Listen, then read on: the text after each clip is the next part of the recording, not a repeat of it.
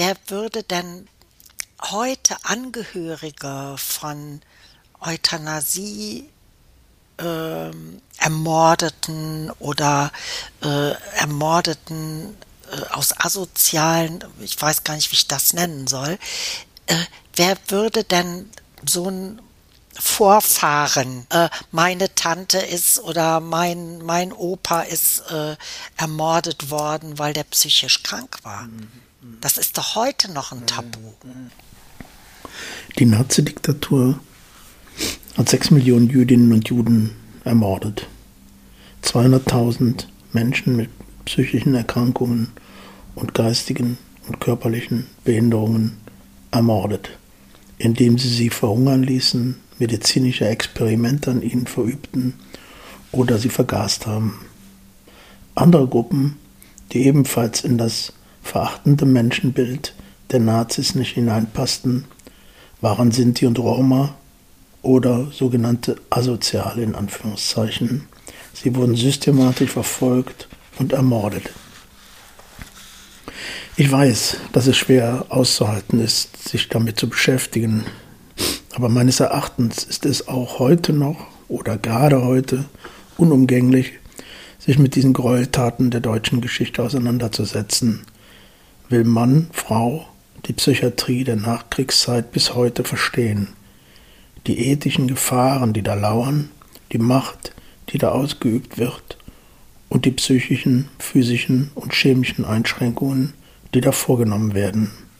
Hier besonders wachsam und sensibel zu bleiben, dabei hilft es, sich dieser grauenhaften Geschichte zu stellen. Wiedergutmachung, Wertschätzung und Respekt und gleiche Augenhöhe sind meiner Meinung nach die Schlüssel für eine humane Psychiatrie.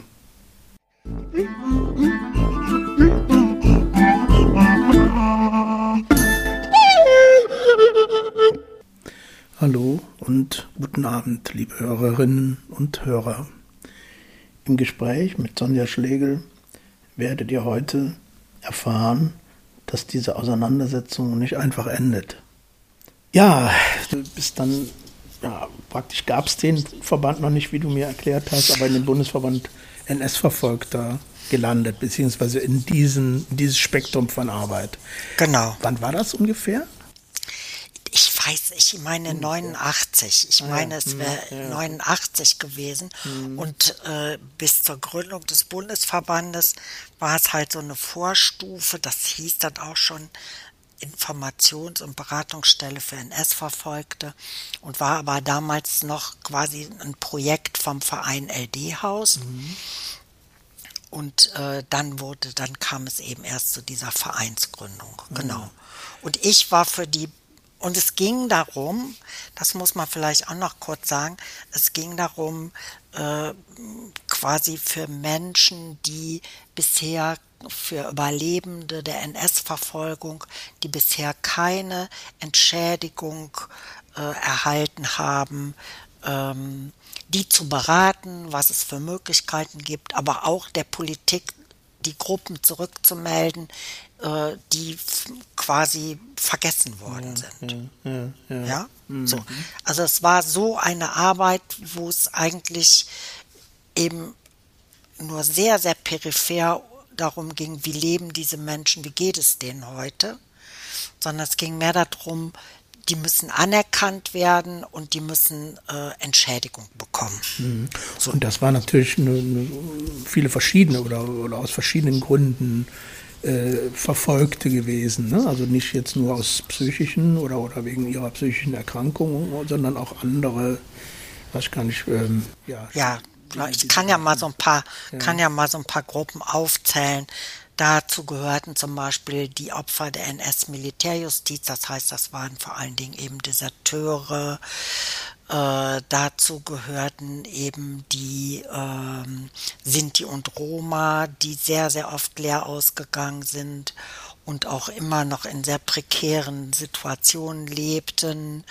Äh, dazu gehörten die ganzen Zwangsarbeiterinnen und Zwangsarbeiter. Ähm, natürlich äh, die Menschen, die nach den Nürnberger Gesetzen verfolgt waren und die fälschlicherweise immer als Halbjuden bezeichnet werden, aber auch sehr, sehr viele jüdische Überlebende, sehr viele Kommunisten. Mhm. Ähm, und das sind so gerade ja. mal so die Gruppen, die mir so einfallen.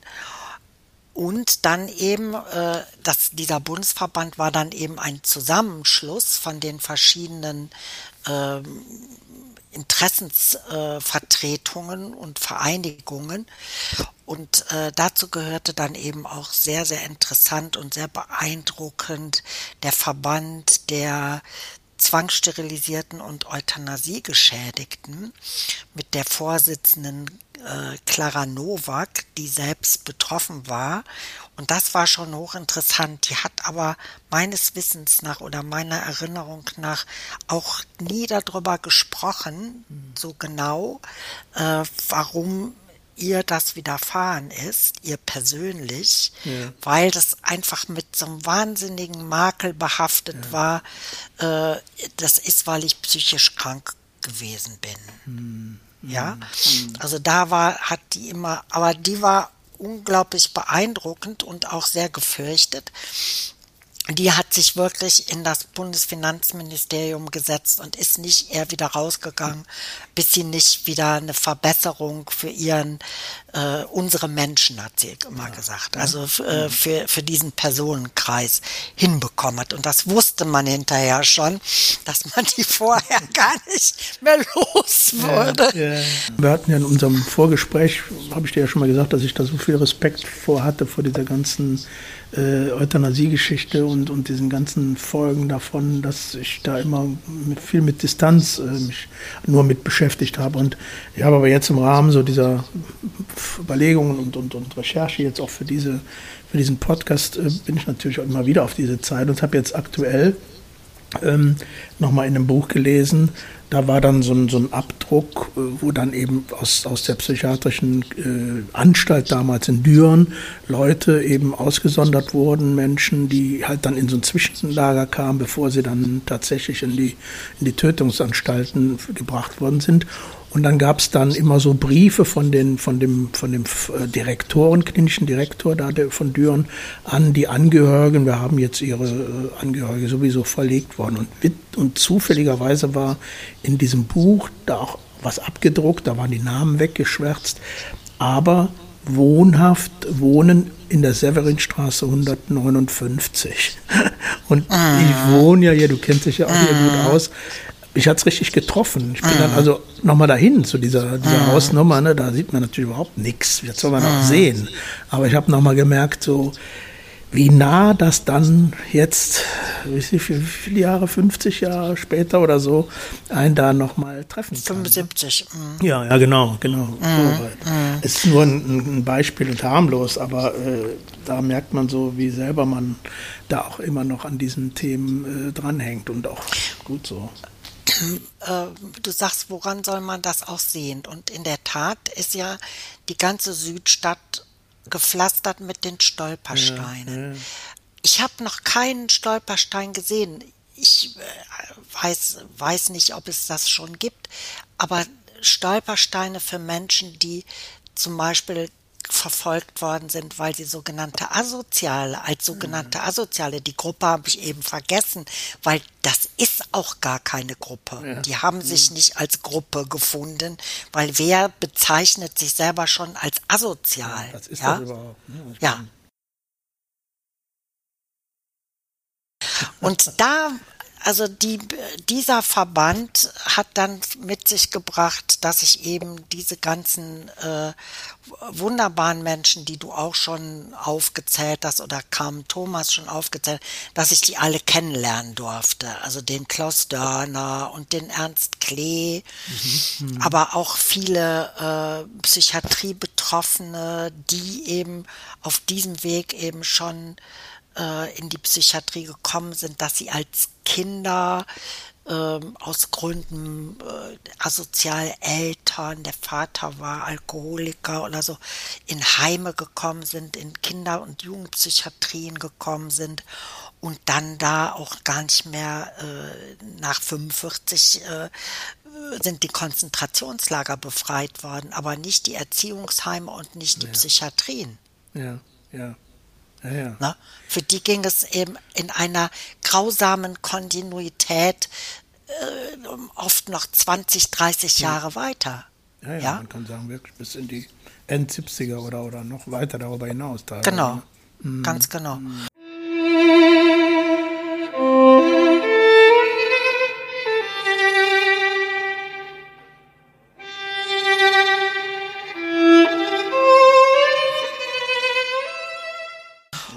Dann äh, die wurde ja für diese Gruppe in Köln auch noch eine extra Beratungsstelle eingerichtet. Äh, ich weiß nicht mehr genau, wie die hieß, eine Beratungsstelle für äh, Verfolgte der NS-Medizin oder so ähnlich. Das war äh, die Kollegin Monika Bingen, die das ein paar Jahre gemacht hat. Und äh, mit der habe ich sehr eng zusammengearbeitet, weil da ging es auch immer noch erstmal nur darum, dass diese Menschen anerkannt werden ja. ja. Weil es wurde auch dann zum Beispiel diese zwangssterilisierten und Euthanasie-Überlebenden, da wurde immer gesagt, naja, die wären in allen anderen Systemen, gäbe es die auch. Mhm. Da wären auch Menschen zwangssterilisiert worden und also das hätte nichts mit, das wäre kein typisches NS-Verbrechen gewesen. Mhm. Mhm. Ja. Also mhm. da mussten die erstmal ganz, ganz lange für kämpfen, quasi zu beweisen, äh, dass äh, da, wo Menschen zwangssterilisiert worden sind, dass das nie in dieser Systematik und in dieser, in diesem Ausmaß passiert ist, wie in diesen zwölf Jahren. Ja, ja? ja. Und die Krankenmorde, äh, dass das, dass das wirklich NS typische Verbrechen waren. Ja, ja, ja, ja, ja. So. Und auch nur durch dieses System im Grunde genommen erstmal äh, ja, gemacht worden sind, also diese Strukturen dafür auch entstanden sind. Ne? Das ja ganz genau. klar ein genau. Ergebnis. Mhm. Und ich habe da, ich habe so äh, fürchterliche Dinge, die kommen dann eben auch alle, fallen mir dann auch alle wieder ein, wenn ich dann dann nochmal so drüber nachdenke, dass mir eben äh, eine, eine Frau eben erzählt hat, dass sie eine gehörlose Schwester hatte, oh, da wird mir, da kommen mir ja nach 30 mhm. Jahren noch die, wird mir der Hals eng.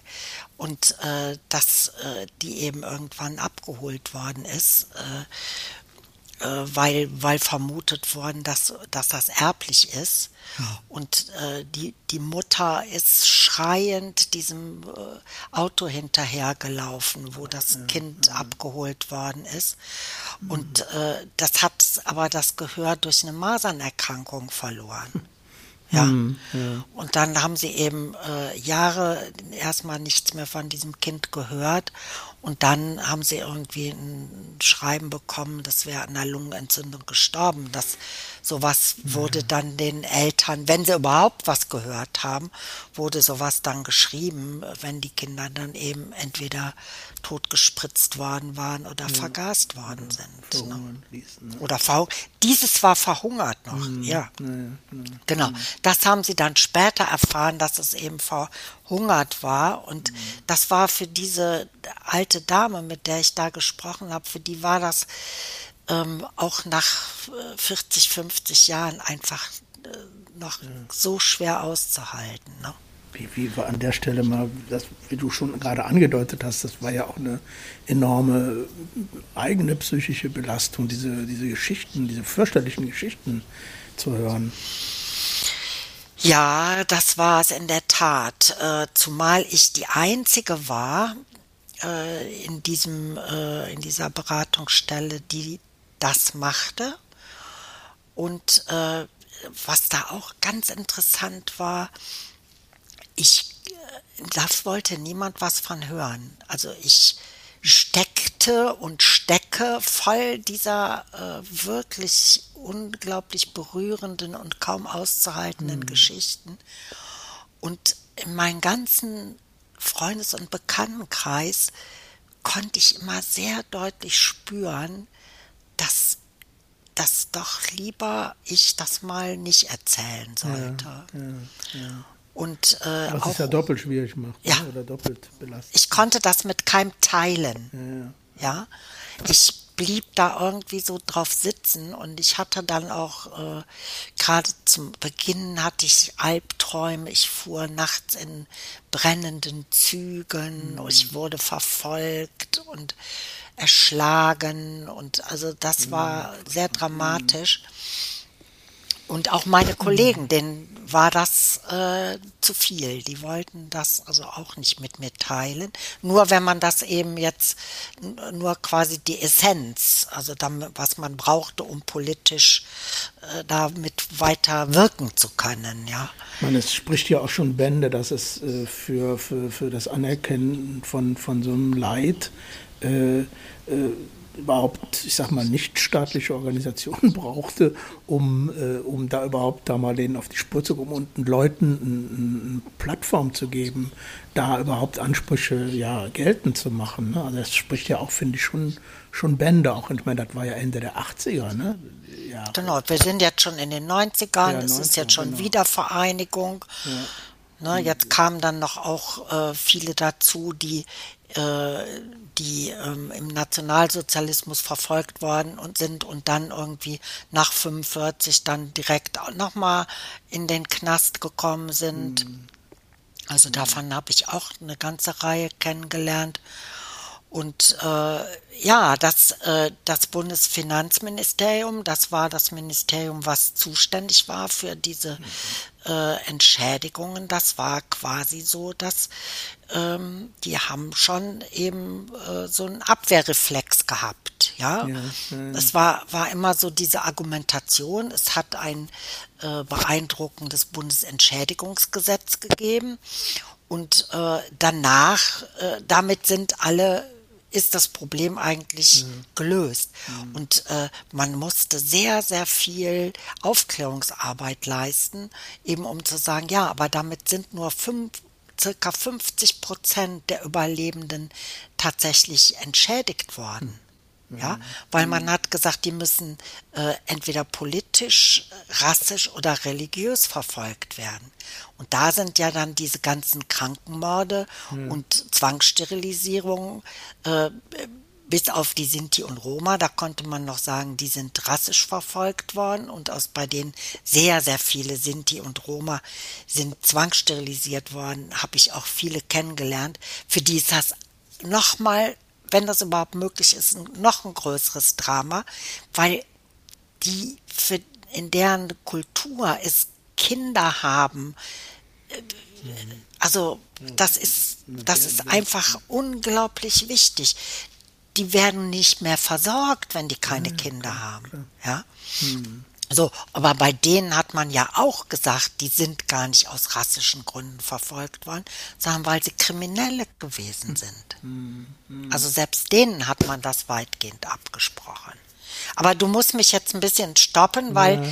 Ne, das ist ja äh, dieses ganze Entschädigungsgebiet äh, ist wirklich so so ein Riesenfeld und äh, da bin ich dann da werde ich schnell geschwätzig. Naja, geschwätzig, ich meine, das ist ja auch ein Thema, weißt du, was, was, äh, ja, was einfach nicht, nicht so bekannt ist. Und ich finde, dass gerade diese Geschichte oder diese Aufarbeitung der Geschichte in der Weise, äh, also dieser NS äh, äh, ja auch gerade in der Weise äh, wichtig ist, um, sagen wir mal, überhaupt auch in diesen sozialen Gesundheitsberufen und Sozialarbeiten, weil ohne diesen, diesen, dieses Bewusstsein, finde ich immer, kann man eigentlich nicht da arbeiten, weil ne, wenn es jetzt aktuell wieder, was ich um, um, um Triage oder so, wegen, wegen bei Corona-Patienten äh, geht und solche oder, oder vulnerable Gruppen, wo ich dann immer denke, ja, diese ganzen ethischen Fragen, die da dran hängen, die lassen mhm. sich ja nicht ohne, mhm. ohne unseren speziellen Hintergrund. Deshalb finde ich das ein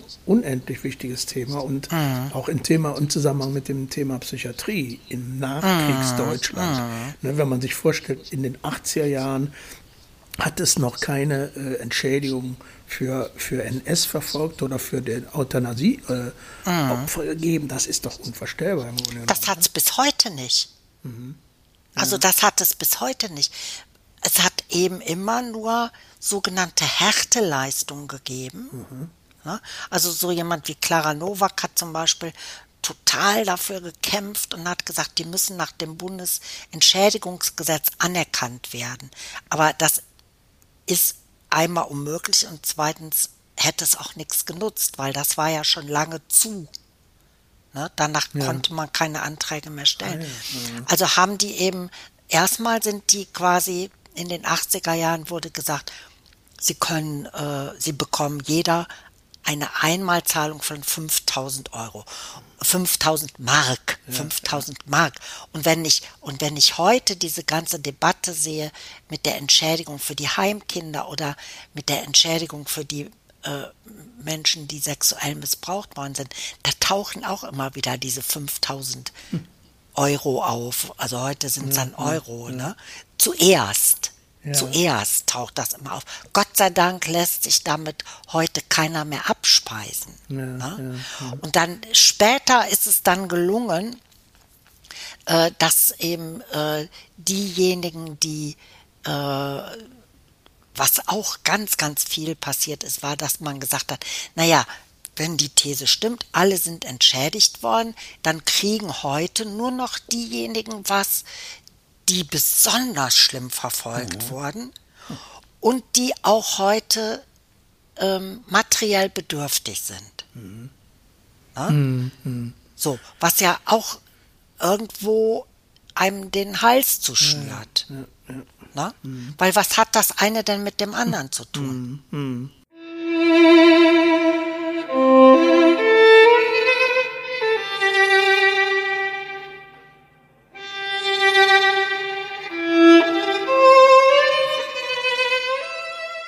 Dann war mir noch wichtig, der, die Verdrängungsleistung in dieser Gesellschaft damals, die war so perfekt, dass auf so einem Kongress, ich glaube von von dieser Gesellschaft für wissenschaftliche Gesprächsführung, äh, der Reinhard Tausch, der ja nun ein ganz berühmter Mann war, äh, zu mir an einem Infostand gesagt hat, also ich habe dann da so Flyer verteilt, mhm. das, was wir so machen.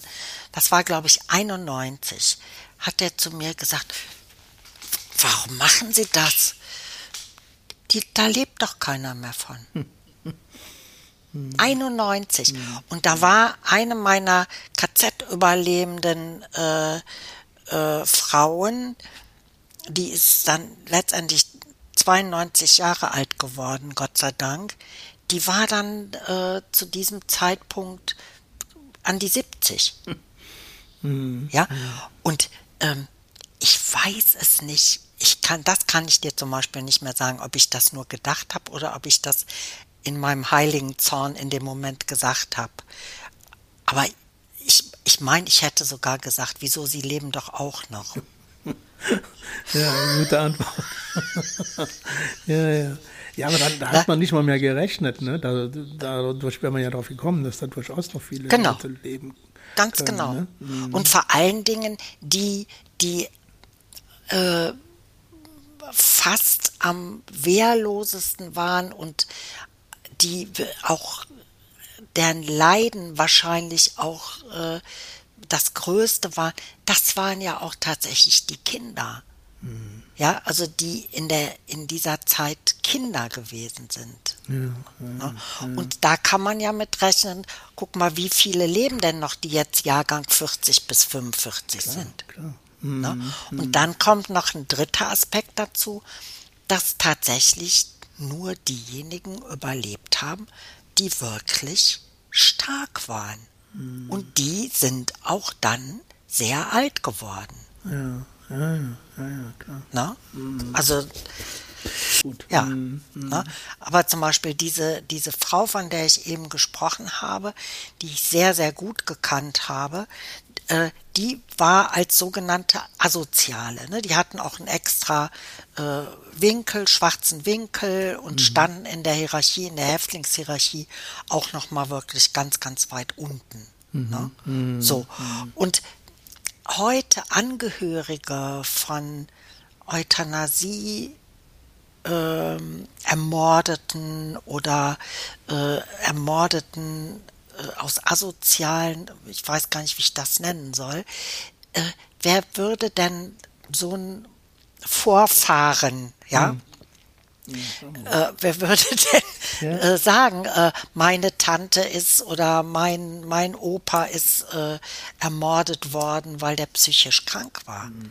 Das ist doch heute noch ein Tabu, ja, ja, denke ich. Ja, ja, ja. Auf jeden Fall. Also das ist, da sind viel harmlosere Sachen noch tabu, ne, was diese psychischen Erkrankungen angeht. Ich würde gerne noch, weil wir das im Vorgespräch auch gestreift haben, es gab dann aber auch äh, einen Menschen, der da äh, es, es, geschafft hatte, dann doch eine ähm, Entschädigung zu bekommen, beziehungsweise es war ja nicht nur einer, aber von der, der so hängen geblieben ist, der auch über seine Sachen, über seine Geschichte erzählt hat. Äh, Würdest du das noch mal kurz äh, schildern?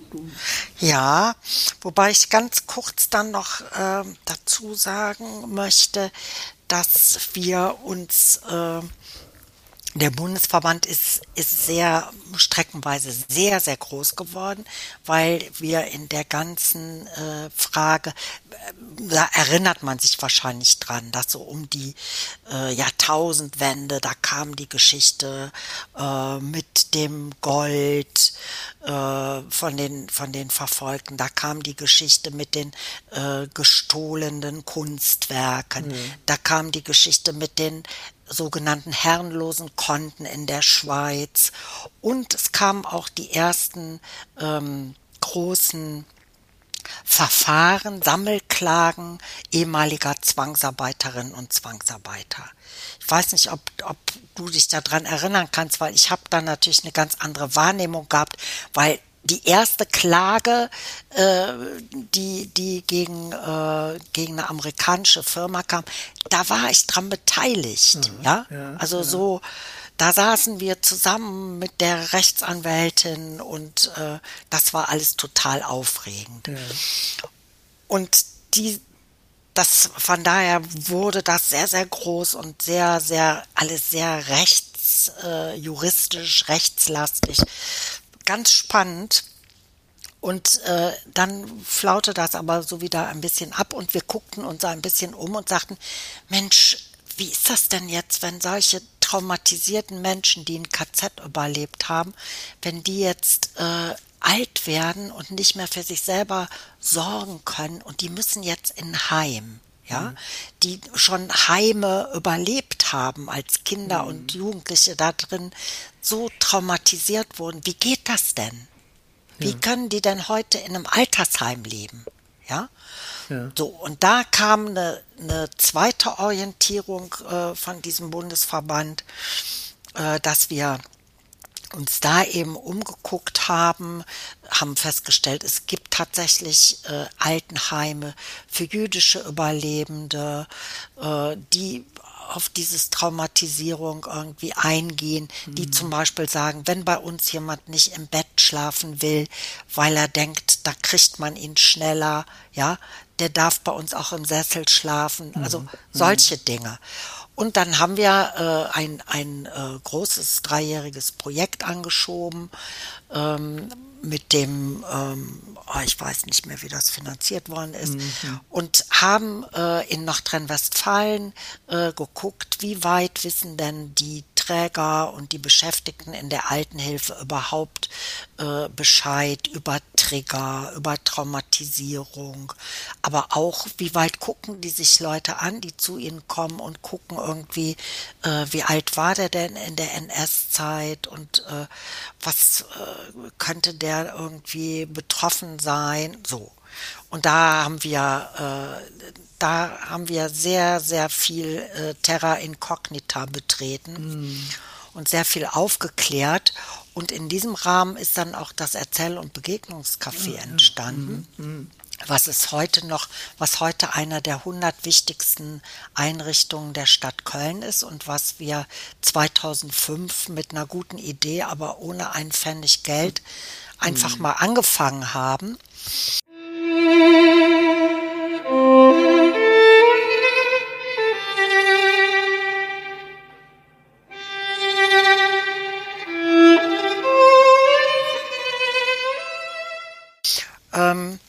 Ja, und in diesem Rahmen ähm, habe ich dann irgendwann von Paul Brune erfahren und habe äh, mich auf den Weg nach Bochum gemacht, um ihn kennenzulernen. Und Paul Brune ist wirklich äh, die Geschichte, ein, eine unglaubliche Geschichte, ein äh, uneheliches Kind äh, auf dem Land, wo die Mutter, als das rauskommt, äh, sich suizidieren will mit diesem Kind, wo ihr das Kind dann weggenommen wird und es kommt irgendwie in, in ein Heim von Nonnen und, und so kommt in die Kinderfachabteilung, soll euthanasiert mhm. werden, äh, hat durch Zufall schafft er das irgendwie, dass das eben nicht passiert und äh, landet in der Psychiatrie und ähm, irgendwann äh, in, in, den 60er Jahren hat man ihn dann da als Hilfspfleger eingestellt in der in der Psychiatrie. Da begreift mal jemand irgendwie, dass äh, der Paul weder äh, psychisch krank ist noch Intelligenz gemindert, sondern dass das ein völlig verkümmerter junger Mann ist äh, der unter fürchterlichsten äh, Bedingungen, ähm, aber trotzdem sich noch seinen Willen bewahrt hat und seine Intelligenz. Und da kommt er raus und dann kommt er aber in eine Pflegefamilie, die dreschen, die verprügeln ihn mhm. aber und benutzen ihn als billige Hilfskraft. Aber er hat immer ganz viel Pech und gleichzeitig immer ganz viel Glück, weil er trifft immer irgendjemand, der irgendwie denkt, Mensch, das kann doch alles nicht sein. Und äh, so trifft er auch noch mal jemanden, der ihn dann fördert und er geht dann in die Schule, der er, der nie eine Schule von innen gesehen hat, geht nicht nur in die Schule, sondern rauscht mit seiner Intelligenz irgendwie in Windeseile bis zum Abitur, ja, mhm. was man, was kaum fassbar ja, ist, ja. Äh, äh, schafft es, äh, ein Studium zu absolvieren und äh, möchte gerne Lehrer werden. Und mhm. immer auf dieser Station kommt wieder jemand, der ihn begutachten muss, weil natürlich seine Akten vorliegen und dieses damals gefällte Urteil, er ist äh, schwer psychisch krank, äh, schlägt ihm immer wieder da rein. Ja? Also während der Nazizeit und auch danach genau, noch. Ne? Genau, hm. genau. Also und das holt ihn immer wieder ein und dann sitzt wieder irgendein Arzt grinsend vor ihm und sagt, Sie bilden sich doch nicht etwa ein, dass Sie Lehrer werden können mhm. bei dieser Vorgeschichte. So und letztendlich ähm, ist es dann immer doch weitgehend erfolgreich verhindert worden. Mhm. Und diesen Paul, dieser Paul Brune, äh, hat dann bei, also die, die äh, Bundesländer hatten solche sogenannten Härtefonds, äh, wo sie eben auch dann jemanden äh, der jetzt leer ausgegangen war, sag ich mal, äh, dann äh, auch gerne immer so 5000 Mark bezahlt mhm. haben. Mhm. Und jetzt die besondere Schwere der Verfolgung und der Schädigung war natürlich auch immer sehr, sehr schwierig. Äh, ähm, ne, da wurde immer gesagt, dafür müsste man neun Monate im KZ sein oder 18 Monate im mhm. äh, äh, in, in anderer Haft oder Zwangsarbeit oder, und das war dann besonders irre, äh, äh, neun Monate in der Kinderfachabteilung. Ja? Und man mhm. wusste mhm. aber, äh, kein Kind hat neun Monate in der Kinderfachabteilung überlebt. Die sind nach einem halben Jahr sind die entweder gestorben oder sind ermordet worden. Ja, also das um nur noch mal so ein bisschen, äh, bisschen so zu schildern, ja, wie absurd das zum Teil war. Und äh, und dann ist der Paul, der hat der war ein unglaublicher Kämpfer. Der ist dann bis zum Petitionsausschuss äh, gegangen, mhm. weil man seinen Antrag immer wieder abgelehnt hat. Jetzt muss man aber wissen, ich habe so viel über Politik gelernt durch diese Arbeit, ne? Mhm. dass so ein Petitionsausschuss in der Regel so funktioniert. Petitionsausschuss bekommt eine Petition, wendet sich mit dieser Petition genau an die Stelle, die diese Entscheidung damals getroffen haben, die den Bescheid gemacht haben, ja. gegen die sich die Petition wendet, ja, diese äh, Stelle sagt, wieso ist doch alles in Ordnung? Mhm. Petitionsausschuss schreibt, tut mir leid, die zuständige Stelle hat es geprüft und kann keinen Fehler erkennen. Ach, echt? So, das, mhm. das läuft meistens im Petitionsausschuss. Mhm. Hier war das aber so, ähm, dass das tatsächlich anders gelaufen ist. Ähm, und ich meine, das wären Grüne gewesen, die äh, gesagt haben, das kann doch alles nicht wahr sein und haben sich dann da so wirklich hintergeklemmt und haben das auch letztendlich erreicht, äh, dass der Paul äh, einen kleinen monatlichen äh, Beitrag bekommen hat mhm. zu mhm. seiner Grundsicherung oder was er da irgendwie. Mhm. Also der war dann eben alt und arm ne? und mhm. traumatisiert. Ne? Mhm. Und dafür hat er dann irgendwie, weiß ich nicht, 200 Euro oder 300 Euro bekommen. Wann war so. das ungefähr? Also ja. nur mal so, so ungefähr. Ähm, das muss so 2005, Wahnsinn. 2003, 2005 gewesen sein. War ja. Mhm. Und ich habe den ähm, Paul dann kennengelernt und ich muss ehrlich sagen, ich war so wie du sagst, du hast immer gerne da so einen Bogen drum gemacht. Mhm. Und da, das war, da weiß ich, da kann ich mich gut dran erinnern, dass jemand, der so was, so was Furchtbares mitgemacht hat, da, vor dem ersten Kontakt hatte ich Angst. Ja. Ne? Ja. Und dann war es einfach so, dass er mir das so leicht gemacht hat. Das war so ein, ein zauberhafter, bescheidener, freundlicher Mann. Wir haben uns so gut verstanden und ich bin so wirklich so froh, dass er noch mal einfach ein paar Jahre, er ist 2015 mit 80 gestorben, aber er ist dann wirklich noch sehr, sehr schön aufgenommen worden in unserem Erzähl- und Begegnungscafé. Ist da vom Bochum, wenn er das irgendwie geschafft hat, ist er da nach Köln gekommen und äh, ist in dieser Gemeinschaft, in dieser zusammengewürfelten Gemeinschaft aus so vielen unterschiedlichen überlebenden äh, Gruppen, mhm. hat er sich so wohlgefühlt. Und als wir in diesem Erzählcafé diesen sensationellen Film gesehen haben, da hat eine andere Überlebende ist rausgegangen und die mhm. hat wirklich auch ein schweres äh, Verfolgungsschicksal gehabt. Die ist rausgegangen und da habe ich gesagt, was ist denn mit los, Annelie? Und dann hat mhm. die geweint und hat gesagt, so was Schlimmes, was dem Paul passiert ist, das habe ich noch nie gehört, das kann ich nicht aushalten. Mhm.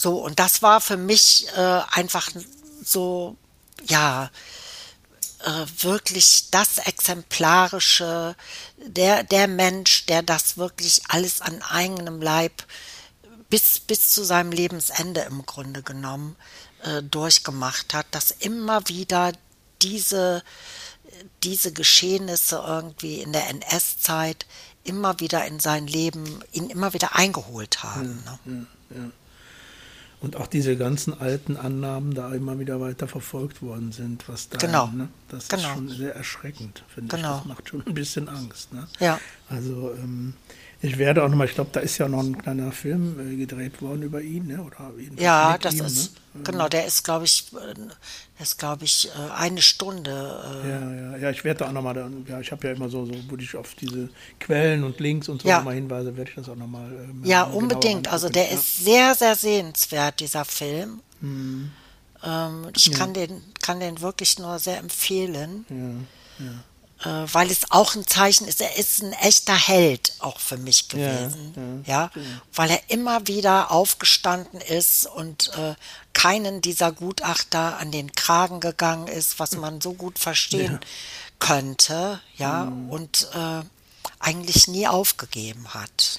Naja, aber es ist ja auch ein bisschen, also der Begriff fällt jetzt, aber ich finde, es ist ja auch, es hat auch meinen höchsten Respekt, wenn ich so die Geschichte kenne ich ja nicht so von dir. Wir haben es ja äh, nicht so häufig gesehen und auch schon gar nicht so intensiv darüber gesprochen wie hier jetzt.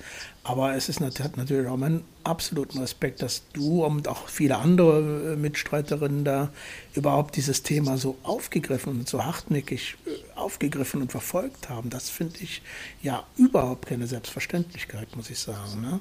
Denn das, da, da hat man ja mit vielen Widerständen zu tun gehabt. Äh, und noch weit in die, in die, wie du jetzt sagst, in die Nullerjahre sozusagen rein. Das ist ja schon auch äh, sehr bemerkenswert, wie du und viele andere da auch überhaupt dran geblieben sind. Würde ich schon gerne sagen. Ne? Also ähm, ich, ich kann mir das gar nicht anders vorstellen, weil wenn du einmal da einsteigst, ähm, dann erlebst du einfach so viel an Ungerechtigkeit. Ich habe heute noch mal wieder Alters abgeklärt und Altersmilde, habe ich noch mal ein anderes Verständnis, dass man so, eine, so ein riesiges Verbrechen, wenn man das jetzt verwalten muss, ja, mhm. dass man dann versucht, so Kategorien zu bilden und zu sagen, oh, das geht ja gar nicht. Wir können das ja gar nicht. Das ist ja viel zu, das hat ja viel zu große Dimensionen, ja. Äh, wir nehmen normal, wir beschränken uns auf diesen Teil. Ne? Ja, und, dann, ja. und dann ist das andere dann ein riesiger Flickenteppich geworden, weil man dann quasi jede Ungerechtigkeit, jede Gruppe äh, die dann irgendwann mal Gehör gefunden hat. Und man muss auch sagen, seitdem die 68er eben an Stellen sitzen, wo sie was zu sagen haben, hat mhm. sich da auch noch mal wieder was geändert, weil gerade zum Beispiel die Grünen und natürlich auch die Linke und Teile der SPD sind dann zu großen äh, Fürsprecherinnen und Fürsprechern auch geworden mhm. und haben das erste Mal auch dann eine, eine Lobby dargestellt. Ja, ja. Ne? So. Ich meine, es gibt ja Hoffnung äh, in der Vorstellung, wenn es den ersten Grünen oder die erste grüne Bundeskanzlerin geben wird, was sich da noch für Möglichkeiten auftun werden, ne?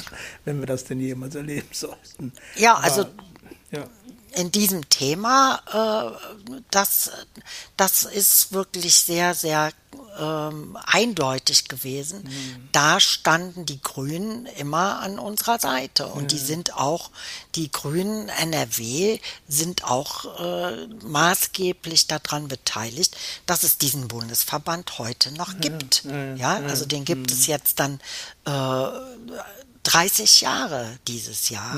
Ja, ja, ja, Und ich denke, der ist auch äh, immer noch nötig, weil mittlerweile hat man ja hm, auch ein Thema entdeckt, was man jetzt in den 90er Jahren in der Tagesklinik eben auch nicht auf dem Schirm hatte, nämlich die sogenannte transgenerationale Weitergabe von ja, Traumata. Ja, ja, ne? Und das heißt, der Bundesverband macht heute sehr viel mit äh, der zweiten Generation ja, mit den Kindern der Überlebenden, die teilweise unter ähnlichen Traumata leiden wie ihre Eltern. Hm, ja, ja, ja, ja. Na? Hm, ja. Wir sind weit fortgeschritten in, ja, in so zeitlich. Ich, ne? Also äh, meine Frage wäre ja so, ich, also meine Idee ist, entweder sagen wir, okay, wir gucken mal, ob wir jetzt irgendwie hier, äh, was ich schwierig finde bei dem Thema, da muss ich dir absolut recht geben, aber mal so einen Punkt zu machen, um dann zu mhm. gucken, gibt es vielleicht noch Themen oder, oder Schwerpunkte, die man auch in einem weiteren Gespräch dann nochmal vertiefen kann. Ich weiß nicht, gibt es was, wo du denkst, das ist jetzt aus deiner Sicht von dir aus betrachtet auch zu, zu kurz gekommen? An Themen oder auch an das, an dem, was du vielleicht sagen willst in so einem Zusammenhang? Gibt es da was, was du, was, wo du denkst, das, das ist zu kurz gekommen? Nee, eigentlich nicht, weil also das ist so tatsächlich, wenn das kannst du dir wahrscheinlich gut vorstellen, wenn du äh, 20 Jahre dich damit sehr intensiv beschäftigst, dann hat das auch was Uferloses. Ne? Also so, äh, äh, ich, ich, ja, ich denke, ich könnte da eben auch viele, viele Fortsetzungen draus machen mhm. zu bestimmten äh, Themen. Aber ich denke, so dieses Thema was ja jetzt für deinen Podcast eben besonders äh, wichtig ist. Mhm. Ähm, das, das ist eigentlich, das haben wir, glaube ich, ganz gut gut gefasst. Mhm. Und was ich äh, einfach empfehle, ist, dass äh, wenn die ähm, Pandemie wirklich vorbei ist und der Bundesverband eben wieder seine äh, Erzählcafés machen kann ja. in der Residenz am Dom, äh, ganz zentral in Köln kann man also auch äh, mit dem äh, mit dem Zug äh, ist vom Bahnhof nur fünf Minuten fußläufig entfernt. Empfehle ich sehr, da mal hinzugehen. Und ist auch öffentlich und das ist öffentlich. Die, die mhm. Erzählcafés sind so alle sechs Wochen ungefähr und die sind mhm. öffentlich, ja. Mhm. Und es gibt, das finde ich auch sehr schön, es gibt mittlerweile hat der Bundesverband eben äh, noch mehr äh, solcher äh, Cafés eingerichtet. Ich meine in Düsseldorf und in Wuppertal. Mhm. Und ähm, da in Köln ist es überwiegend die Gruppe der sogenannten äh, der sogenannten Konting früher nannte man die Kontingentflüchtlinge, ja. also die die äh, die jüdischen äh, Überlebenden aus der ehemaligen Sowjetunion, ja.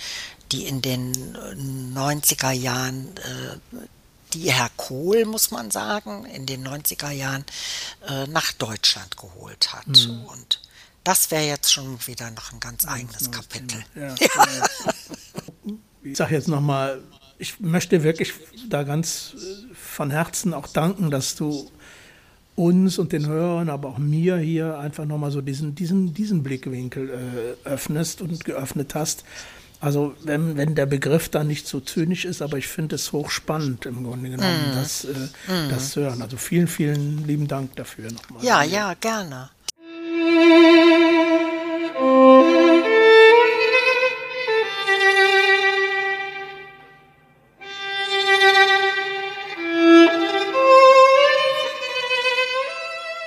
Hallo Christian. Hi Klaus. Heute, an diesem herrlichen Februartag, einem Mittwoch, 24. Februar. Heute hast du wieder für uns ganz tief im Gedächtnis der Rock- und Popgeschichte geschürft und gewonnen hast du ganz besondere Klänge, die sich doch deutlich von dem gerade aktuellen Sound vom Mars unterscheiden, oder? Ja, okay äh, vom Mars, du meinst mit dem äh, Roboter, mit dem Mars-Roboter. Genau, da war ja, doch jetzt. Okay, äh, ja gut. Doch, ja, ne? ganz so weit will ich nicht äh, gehen, aber äh, ich möchte heute von einem Künstler erzählen, der im Oktober letzten Jahres ein, seine Biografie geschrieben hat unter dem Titel Revolution. Ein Künstler, der Ende der 70er Jahre die elektronische Synthie-Pop-Musik in die Musikhistorie reingebracht hat das Besondere an dieser Biografie, die 450 Seiten umfasst, ist, dass der Künstler sie innerhalb von nur sieben Wochen geschrieben hat. Möglich gemacht durch die freie Zeit, die der Corona-Lockdown im letzten Jahr mit sich brachte. Geschrieben ist das Buch von Gary Webb oder besser bekannt unter seinem Künstlernamen Gary Newman. Eigentlich wollte der 1958 in London geborene Gary Pilot werden, allerdings fehlten ihm dafür die notwendigen schulischen Voraussetzungen. Probleme im Umgang mit Lehrpersonal oder Mitschülerinnen hatten in der Jugend sogar zweimal dazu geführt, dass er von einer Schule verwiesen wurde. Er war sehr trotzig und eckte mit seinem Verhalten bei dem Lehrpersonal und den Mitschülerinnen an. Bei einer ärztlichen Untersuchung wurde dann ein Asperger-Syndrom diagnostiziert. Gary sagte später in einem Interview, dass die Diagnose für ihn selbst gar nicht negativ gewesen sei. Sondern dass er dadurch Antwort auf manche Fragen bekommen hätte, mit denen er sich vorher auseinandersetzen musste. Seine Eltern ließen sich glücklicherweise von der Diagnose nicht davon abhalten, ihren Sohn mit viel Geld bei seinen anfänglichen musikalischen Ambitionen zu unterstützen. Sie kauften ihm die Gitarren und die Ausrüstung und Ende der 70er Jahre gründete Gary zusammen mit einem Onkel und einem anderen Musiker die Gruppe Tubeway Army. Bei Proben im Studio stieß Gary 1979 zufällig auf einen liegen gebliebenen Minimoog-Synthesizer, welcher dem ersten Hit der Gruppe zu einem besonderen Klang verhelfen sollte. Mit den Instrumenten und mit Hilfe des Tonstudios schuf die Band einen seltsamen neuen Roboter-Beat, der an den Werken der deutschen Band Kraftwerk anknüpfte und unter dem Begriff Synthie-Pop Musikgeschichte machen sollte. Der Song "Our Friends Electric" stand 16 Wochen auf Platz 1 der britischen Charts. Für die Gruppe Tubeware Army sollte dies aber der einzige Hit bleiben. Sie löste sich kurz danach auf und Gary startete eine Solokarriere mit großem Erfolg.